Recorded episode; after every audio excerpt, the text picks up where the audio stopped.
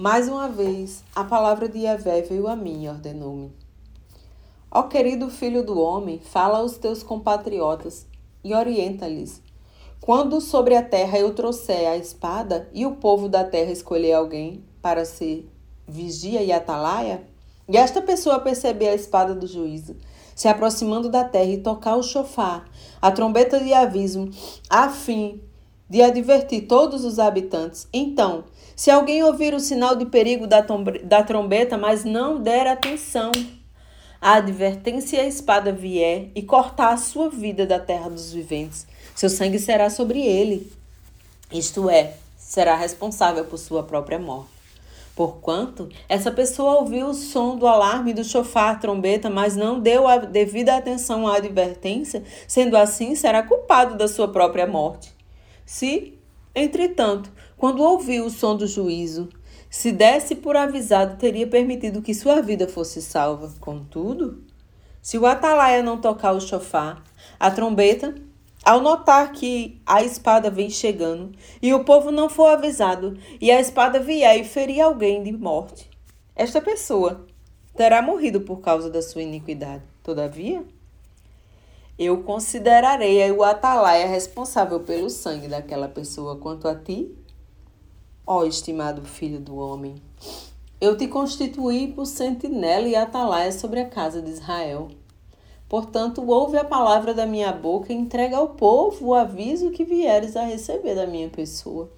Se eu disser, aquele que tem prazer no pecado, ó ímpio, certamente morrerás, e tu não pregarás a ele a fim de dissuadir o incrédulo no seu mau caminho. Hum. Eis que esse ímpio morrerá envolvido em sua malignidade. Mas eu te considerarei culpado pela morte dele. No entanto, se advertires o ímpio quando, quanto ao seu mau caminho, a fim de que ele reflita e se desvie do mal, mas ele não se converter, eis que ele perderá a vida em sua maldade. Tu, porém, não serás responsável por esta morte. Ó filho do homem, Fala a nação de Israel e pondera-lhes. Considerando o que estás comentando, visto que as nossas transgressões e os nossos pecados estão sobre nós, como um grande peso de culpa, e estamos desfalecendo por causa de tantos erros, como estão? Como então ponderamos ser salvos e viver? Então, lhes orientarás dizendo: Tão certo como eu vivo, diz Yahvé, o Senhor Deus. Não tenho qualquer prazer na morte do incrédulo, mas sim a minha alegria está em que o ímpio venha a ser convertido, se desvie do seu mau caminho e viva. Convertei-vos, desviai dos vossos maus caminhos, porque o teu povo haveria de perecer. Ó casa de Israel, por esse motivo, ó querido filho do homem, Diz aos teus compatrícios: O caráter justo de uma pessoa não pode livrá-la, se tal pessoa se entregar à incredulidade e à desobediência. Assim, como a malignidade do ímpio não fará ninguém cair, se essa pessoa se converter da sua maldade e se desviar do seu caminho, e se o justo se entregar ao pecado, não poderá continuar vivendo justamente.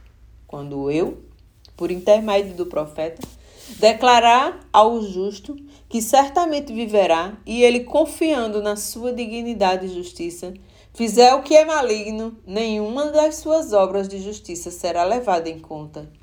Não me lembrarei mais de suas boas ações, e ele morrerá por causa do mal que praticou.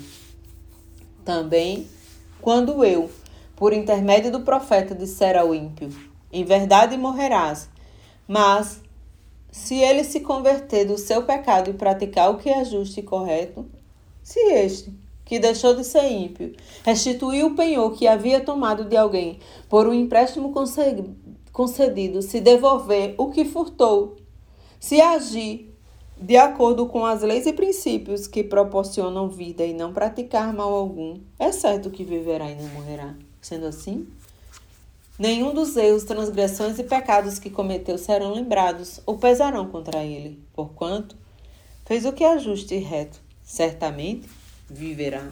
Contudo, os filhos do teu povo comentam: O caminho do Senhor não é perfeitamente justo e correto, entretanto, o caminho deste povo é que não é justo. Ora, se um justo se afastar da sua retidão e praticar o mal, com certeza perecerá. Mas, se um ímpio se desviar de sua malignidade e praticar o que é justo e correto, com toda certeza viverá, por causa do seu procedimento. Porém, ó casa de Israel, dizei: o caminho de Yahvé não é certo e direito. Contudo, eu mesmo julgarei a cada um de vós conforme as vossas atitudes e caminhos. Ó nação de Israel!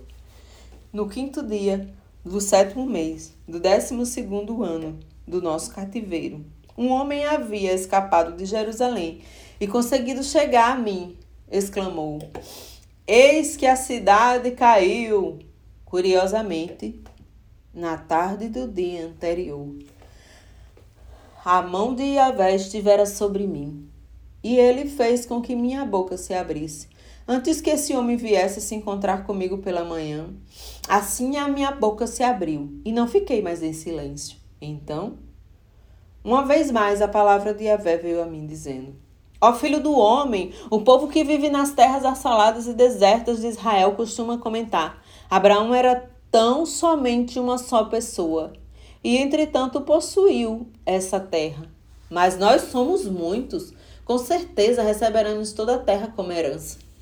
Ora, então vai e diz-lhes assim: Declara Yahvé, o eterno soberano, considerando que custa mais comer carne com sangue. Ergueis os vossos olhos devotos na direção das imagens de vossos ídolos e derramais sangue. Ainda imaginais que recebereis a terra como vossa propriedade?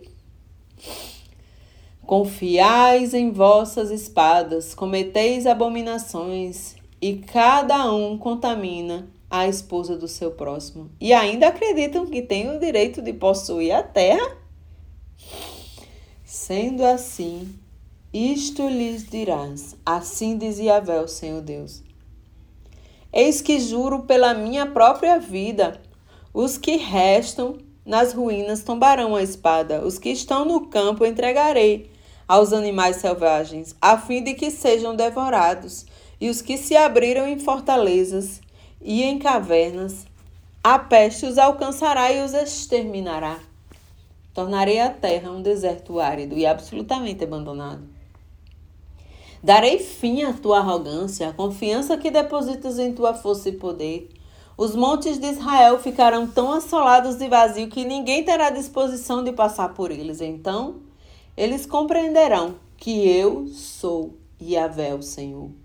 Quando eu transformar a terra em deserto e lugar de abandono por causa de todas as abominações e práticas idólatras nojentas que eles cometeram, quanto a ti, filho do homem. Teus paisanos estão comentando sobre a tua pessoa perto dos muros e junto às portas das casas, dizendo uns aos outros: Vinde ouvir a mensagem que vem da parte do Senhor. O meu povo vem a ti, como costuma fazer, e se assenta para ouvir a tua pregação, mas não coloca a palavra em prática. Com a boca eles chegam a expressar louvor e devoção, mas com o coração dessa gente dá mais importância ao lucro, estão ávidos por ganhos injustos. Para este povo, o profeta se assemelha a um poeta ou cantor romântico que entoa cânticos de amor com bela voz e toca seu instrumento musical virtuosamente. Portanto, porquanto eles ouvem as suas palavras, mas de fato não as colocam em prática em suas vidas. Assim, quando tudo isso acontecer, em verdade breve estará ocorrendo. Todo esse povo compreenderá que o verdadeiro profeta de Deus esteve pregando entre eles.